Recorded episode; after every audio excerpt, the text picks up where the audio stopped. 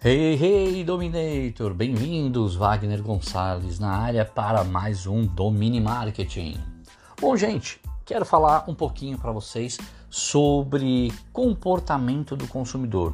Vou falar sobre isso durante os nossos próximos áudios, mas hoje eu vou passar uma pequena introdução para a gente conhecer quais são alguns dos motivadores de compra, o que que influencia uma pessoa a consumir um determinado produto.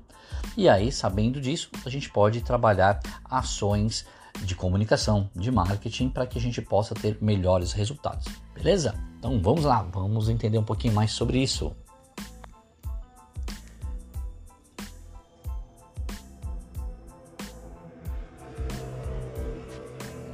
Bom, é o seguinte, vamos lá.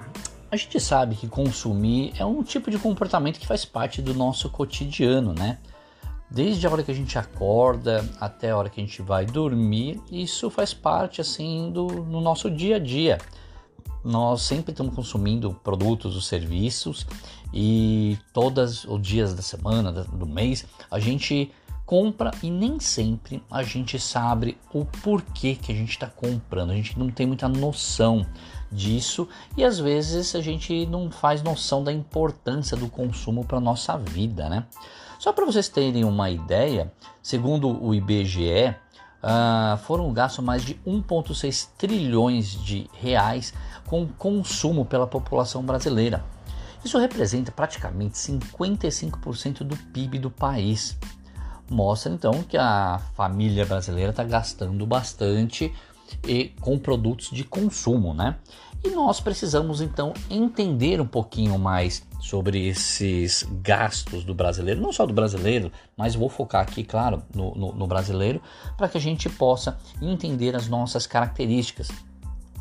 Porque é, assim como uh, cidades, bairros, países têm hábitos diferentes e é importante a gente conhecer eh, o comportamento desse consumidor para que a gente possa saber lidar um pouquinho melhor e ofertar o melhor produto para este consumidor, né? E para que a gente possa estudar um pouquinho os conceitos e teorias sobre comportamento do consumidor, entender um pouquinho mais as razões e os significados do consumo, a gente precisa entender algumas características básicas. E eu vou trazer aqui alguns materiais que possam auxiliar você neste caminho para entender um pouquinho mais sobre o comportamento do consumidor. Conceitos básicos para a gente começar aqui no nosso tema é entender primeiro a diferença de necessidade e desejo. Quando você pergunta qual a diferença, eu ouço muitas pessoas falando assim: a ah, necessidade é o que eu quero e desejo é o que eu não preciso.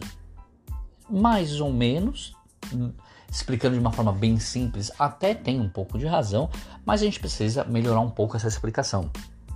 Já ouvi também que a necessidade ela é racional e o desejo é emocional, mas não podemos esquecer que as duas vêm do lado, vêm do cérebro, né? Então não dá para falar que é isso também, mas é uma explicação essa um pouquinho mais informal que as pessoas usam. Beleza? Então vamos lá, vamos entender o que é de verdade a necessidade, tal? qual o conceito de necessidade. Segundo o, o, dicionário, a necessidade basicamente ela se designa por um estado de carência, de privação ou sensação de falta de algo essencial para uma pessoa. E aí essa necessidade pode ser dividida então em dois tipos, tá?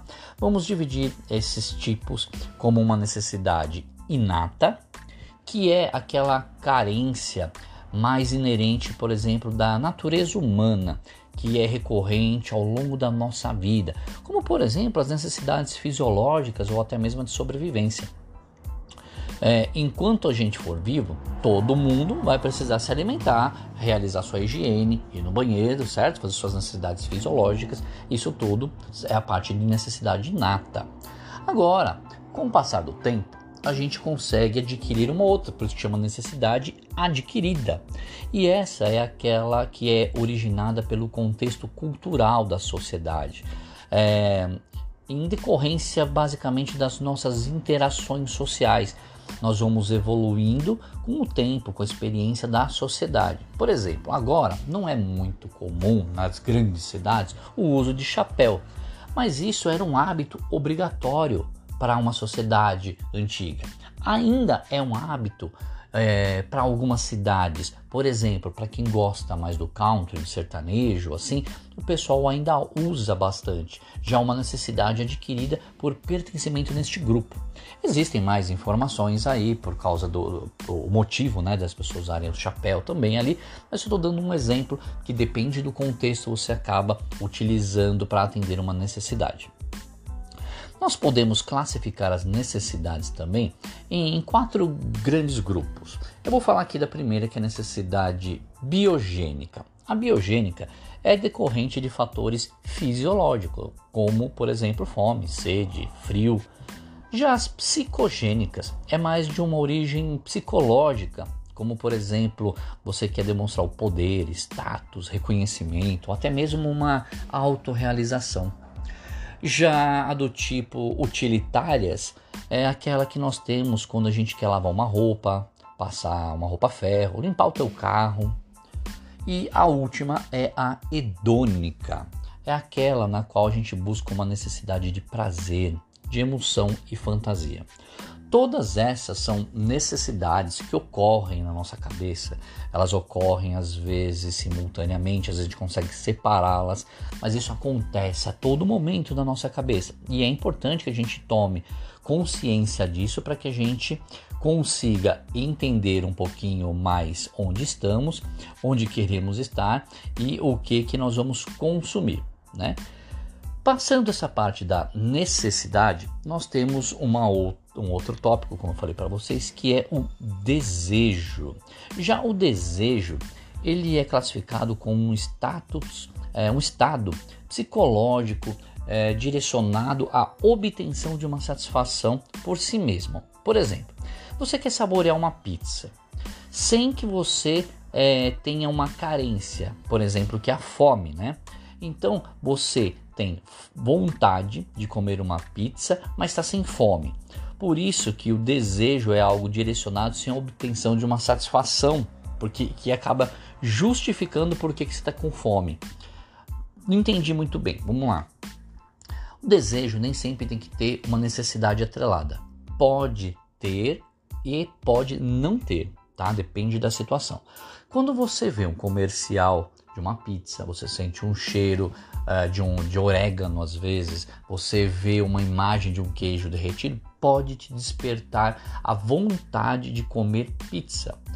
Pode ser que desperte junto com a fome, porque naquele momento você estava com fome, então tinha uma necessidade e a fome te levou ao desejo da pizza. E nós podemos elevar ainda mais o nível desse desejo quando você prefere uma pizza de um determinado sabor, de um determinado lugar ou de uma determinada marca, como por exemplo, deu vontade de comer uma pizza do Pizza Hut. Percebe o nível que você foi com seu desejo agora? E é isso que a gente precisa conhecer cada vez mais, porque se a gente conhecer um pouquinho sobre isso, nós vamos ter condições de entender melhor o nosso consumidor. É isso, então espero que vocês tenham compreendido um pouquinho mais essa primeira parte aqui das informações sobre necessidade e desejo, para a gente começar a conhecer um pouquinho mais sobre o consumidor. Nos próximos áudios vamos nos falando mais e vamos entender um pouquinho mais sobre esse papel de compra, tá bom? Não se esqueça, compartilhe conhecimento, compartilhe com eles.